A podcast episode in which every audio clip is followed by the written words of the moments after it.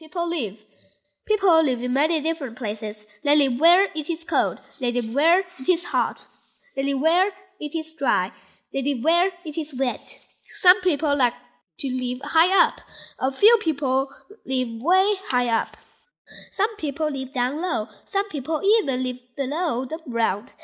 People live in many different kinds of houses.